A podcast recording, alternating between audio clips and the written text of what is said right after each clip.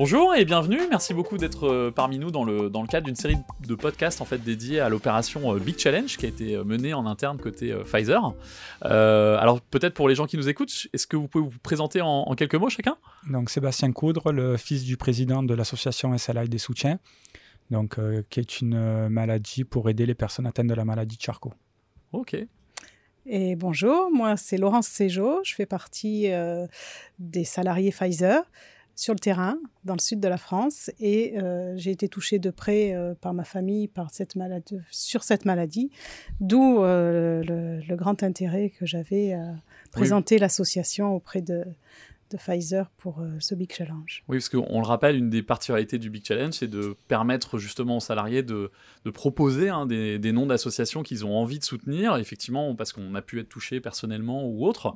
Et, euh, et donc, effectivement, bah, l'engagement, le point de départ de l'histoire était là. Alors, plus spécifiquement, c'est quoi aujourd'hui le, travail de l'agence, euh, enfin de l'association, pardon, au quotidien? Alors l'association a deux grandes lignes de conduite, qui est aider les personnes moralement donc euh, la personne atteinte de la maladie, mais aussi euh, la, famille proche, l'entourage, sur euh, comment pallier à certaines déficiences donc, de, la personne, mais aussi l'aider avec du matériel, donc des poursuites oculaires et des ordinateurs pour qu'ils puissent rester en contact avec l'extérieur, communiquer avec leur entourage proche, mais aussi sur les réseaux sociaux pour pour continuer à vivre. Ok, parce que la, la, SLA, pour les gens qui connaissent pas la maladie, ça, ça Donc c'est une maladie euh, neurodégénérative qui tend à paralyser euh, totalement le corps. Donc ils perdent euh, l'usage de la parole, de la déglutition, de la respiration. Donc ce sont des personnes qui ont l'obligation de subir une gastrostomie dans un premier temps, mhm. puis une trachéotomie. si la trachéotomie la refuse, malheureusement, ben voilà, c'est l'espérance de vie qui, qui diminue et fortement. Vous, vous, les aidez en fait à garder contact avec le monde, à leur faciliter un petit peu la vie, c'est ça? Voilà, une fois qu'ils ont perdu donc la parole, euh, on leur propose une poursuite oculaire avec un ordinateur pour qu'ils puissent continuer à discuter via un logiciel de synthèse vocale euh, et utiliser l'ordinateur avec les yeux, euh, puisque les seuls organes qui, qui leur restent, on va dire, ce sont les contrôle, en fait, voilà, c'est ça, c'est les yeux, le cœur et le cerveau. Ok, ouais. Ok, ouais, donc une mission très importante euh, pour l'association que d'aider euh, ces gens qui, vivent, euh, qui vivent tout ça.